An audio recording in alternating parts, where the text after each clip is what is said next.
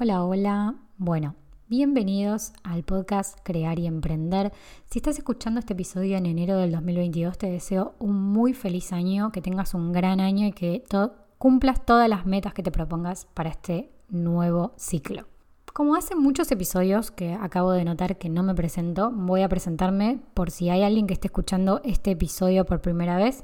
Mi nombre es Julieta Pelicioli, soy cofundadora de Regiar Branding, una agencia digital donde ayudamos a emprendedores y empresas a optimizar su presencia online y crear contenidos para comunicar de forma simple y organizada. Habiendo dicho esto, voy a contarte de qué voy a hablar este episodio, en este episodio. En este episodio les voy a traer eh, tendencias del 2022. Digo tendencias un poco entre comillas, porque obviamente que esto es lo que los expertos visualizan en base a datos, comportamiento en el último año, qué es lo que se está viendo que está funcionando.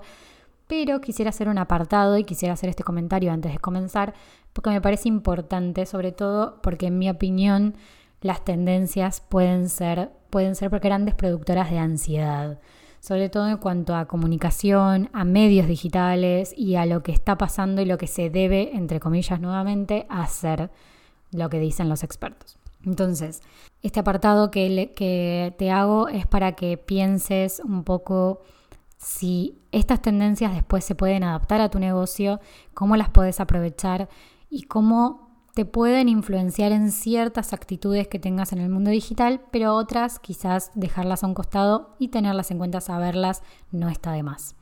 Pero siempre haciendo una introspección a nuestro negocio, a lo que estamos haciendo actualmente y a tomar decisiones en base a nuestros objetivos y no lo que 100% dicen algunos expertos. Entonces, habiendo dicho esto, ahora sí, pasemos al episodio de hoy. Bien, vamos primero con un top de las anotaciones que tengo hechas sobre las principales tendencias que encontré sobre el 2022. Las fuentes de información las voy a dejar en la cajita de abajo para que las puedan ver, para que puedan ir a, chusmear un poco de qué se trata cada una de ellas o para que puedan tomar sus propias conclusiones. Una de las tendencias que está y que viene mm, siendo permanente, también fue en el 2021, fue TikTok que se dice que tomará el control de las redes sociales mientras otras plataformas tratan de adaptarse. Es verdad que nosotros desde Región no estamos en TikTok, no somos parte de esta plataforma y no la trabajamos como tal, por lo menos por ahora, pero hay que reconocer que sí es tendencia y sobre todo me parece que es importante destacar el tipo de formato que representa TikTok, este formato que es en video, que es mucho más flexible, que es mucho más adaptado a cada consumidor, que es mucho más dinámico también que cualquier perfil de, por ejemplo, lo que estamos más acostumbrados a trabajar nosotros, que es Instagram. Pero bueno, es verdad que es importante tener en cuenta todas estas tendencias. Otra de las tendencias es que la pauta en redes sociales va a mejorar mucho cuando se eliminen las cookies. De esto vamos a hablar un poco más adelante. Por otro lado, la comercialización dentro de las redes sociales simplificará el viaje del cliente. Esto es algo que me llamó bastante la atención y es verdad que lo venimos hablando desde, también desde hace varios años. El marketing de influencer llegará a un punto de madurez. Esto dicen muchos expertos, ya que es verdad que todos estos años fue como medio experimental y ahora como que ya se ve quiénes son los que pertenecen, cómo llevan las diferentes creatividades, cómo llevan esa comunicación y cómo hacen que las marcas puedan ganar mucho más audiencia a través de ellos. Vamos a hablar después en detalle. Más concretamente en Instagram está haciendo tendencia el live shopping. Es una tendencia bastante particular, debo decir que hasta al principio hasta un poco me causó gracia porque se parece mucho a este modelo viejo de llame ya, de, de lo que había en televisión antiguamente, donde te mostraban durante tres horas un producto, cómo funcionaba, cómo utilizarlo, los beneficios y demás. Bueno, es muy parecido a eso, hay que tenerlo en cuenta. Después, por otro lado, pasamos al plano más personal y algo de lo que hablamos mucho nosotros desde Regiar, según las predicciones de Pinterest, en este caso, que son muy buenas, me gusta mucho la página que hacen todos los años, ya las hacen de hace 8 años, una de las tendencias será el bienestar. También lo vamos a tratar en un ratito, que me parece muy importante. Y por último, cabe destacar que también vamos a hablar un poco sobre este autocuidado, este bienestar también asociado, pero sobre todo también a la gestión del tiempo, al cómo vivimos día a día y cómo nos organizamos. Así que de esto vamos a hablar. Vamos entonces por lo primero que me gustaría profundizar un poquito más. La pauta en redes sociales mejorará cuando se eliminen las cookies. Esto es un tema bastante delicado en este último tiempo porque se sabe que Google planea eliminar las cookies para el 2023, es decir, el próximo año. Y esto afecta a todos los anunciantes, a todas las personas que estemos haciendo pauta, así sea que sos profesional haciendo pauta, como si estás haciendo en este momento para tus contenidos y para darle potencial a tus contenidos. Las cookies en este momento, hasta este tiempo, lo que hicieron fue darnos muchísima información. Y es verdad, es verdad que se trata de la privacidad de los datos de cada persona y me parece que es un gran avance el eliminarlas para que no se sepa tanto del recorrido de una persona, porque a día de hoy sabemos cosas que son sorprendentes realmente. Y aunque es verdad, nos afecta. Nos afecta que dentro de lo que tiene que ver con los anunciantes, con lo que vamos a hacer dentro de las pautas, vamos a tener menos datos, menos información y vamos a tener que ver formas diferentes de hacer publicidad. Las experiencias de los usuarios con respecto a los anuncios varían de una generación a la otra, por lo que el truco consiste en comprender bien las preferencias de cada público y desarrollar una estrategia acorde a ellas. Esto es lo que dicen los expertos. Algo que me parece súper importante a destacar es que al no tener tantos datos, al no tener estos viejos datos que venimos teniendo hasta ahora, para mí vamos a necesitar de la antigua creatividad tan utilizada en el mundo de la publicidad tradicional, algo así como Mad Men, al estilo Mad Men, digamos, que la clave justamente es conocer en letras mayores a la audiencia muy bien, saber qué piensa, qué siente, cómo podemos ayudarlo, cómo llegarle justamente a su corazón en ciertas cuestiones publicitarias y en cierta información que le vamos a brindar con la publicidad. Apalancarnos de contenidos creados por los usuarios es otra de las claves que me parece interesante para poder analizar muy bien las estadísticas, métricas, todo lo que tiene que ver con lo que está pasándole a la persona respecto a nuestra marca, respecto a nuestros productos o servicios. Así que ya veremos Después me cuentan qué es lo que piensan con respecto a esto, los que ya estén haciendo publicidad, qué es lo que piensan que va a pasar, qué es lo que prevén que va a pasar. Me parece que es una buena iniciativa para cuidar la privacidad de las personas, pero también abre un mundo diferente en digital a la publicidad, ¿no? A ver cómo, cómo es que se va a manejar el tema. Después, por otro lado, la comercialización dentro de las redes sociales simplificará el viaje del cliente. Esto ya lo estamos viendo es verdad que me acuerdo que en 2020 creo que habíamos hablado en su momento de una de las tendencias que era que las personas se queden comprando dentro de las redes sociales, que Instagram Shopping lo había hecho muy bien, que ya apareció hace un tiempo, pero que ahora es verdad que las personas se pueden quedar mucho más que lo que pasaba antes. Antes Instagram Shopping estaba conectado con nuestra tienda y la persona terminaba de comprar realmente en la web. Ahora lo que pasa es que también se puede comprar dentro de la plataforma, es decir, que cada vez van a quedarse más dentro de la plataforma las transacciones. Entonces, ¿qué hay que tener en cuenta para este 2022? El reevaluar la ruta de ese camino que hace nuestro cliente. Antes las redes eran solo un canal para poder llevar tráfico a nuestro sitio y ahora pueden comprarnos en el mismo lugar. Tener en cuenta esto es importante. Evaluar la ruta también es importante. Es verdad que cuando veíamos las rutas hace unos años de cliente, eran bastante, dentro de todo, bastante lineales. Hoy en día me parece que el cliente hace una ruta completamente diferente a la que estamos acostumbrados y por más que pensemos nuestra estrategia de una manera, quizás la persona en lugar de encontrarnos, por ejemplo, con, por un posteo de un contenido específico, quizás nos encuentra porque hicimos una colaboración con otra persona.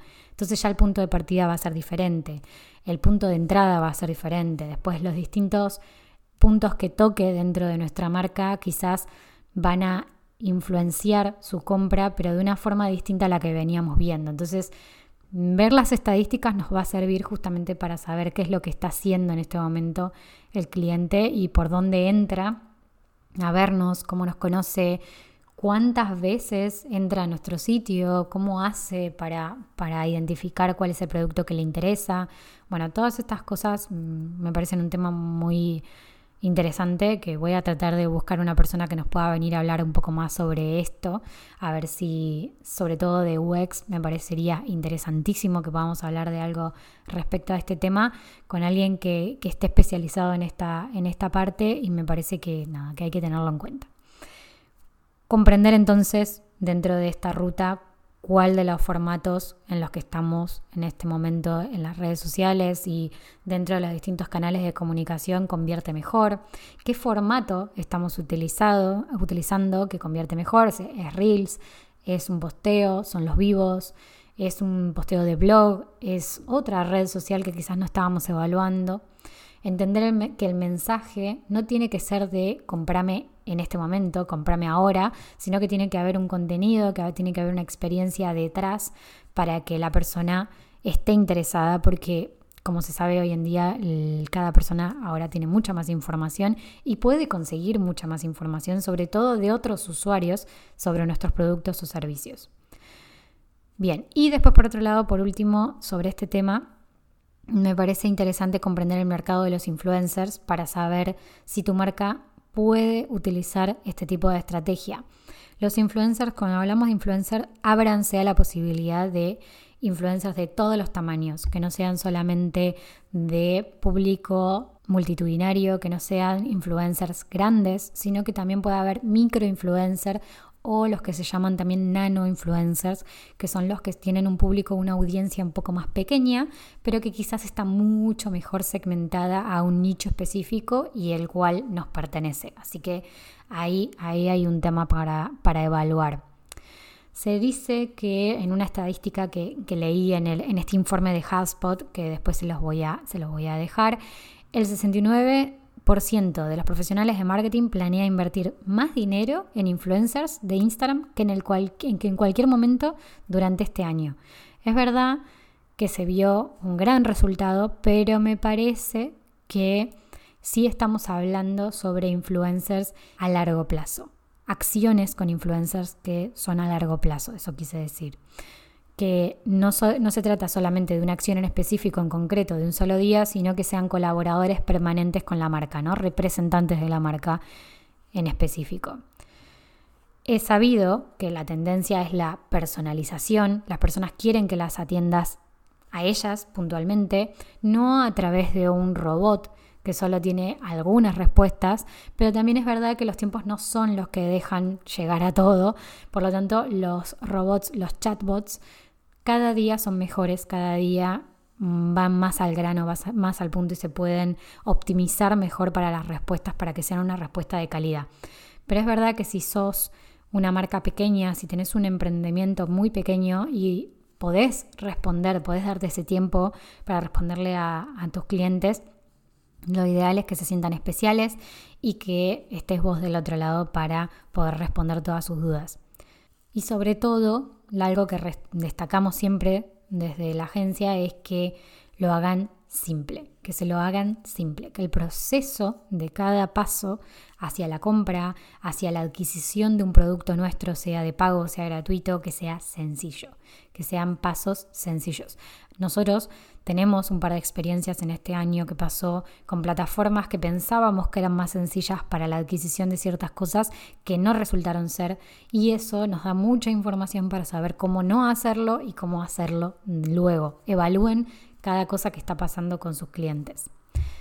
Bien, pasamos a, la siguiente tendencia que era la integración y la, la interacción omnicanal cambiará la forma en la que los consumidores interactúan en las redes sociales.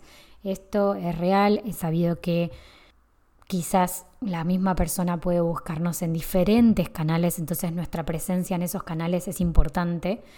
Ya no pensamos en solo una plataforma o en un solo formato, el audio está creciendo, el video sigue firme, el video corto también sigue firme, cambió mucho el contacto con los clientes respecto a la pandemia, con respecto a la pandemia, porque es verdad que cada vez consumimos en menos tiempo, tratamos de que sean más específicos y, bueno, y todo esto lleva justamente a que los contenidos cambien.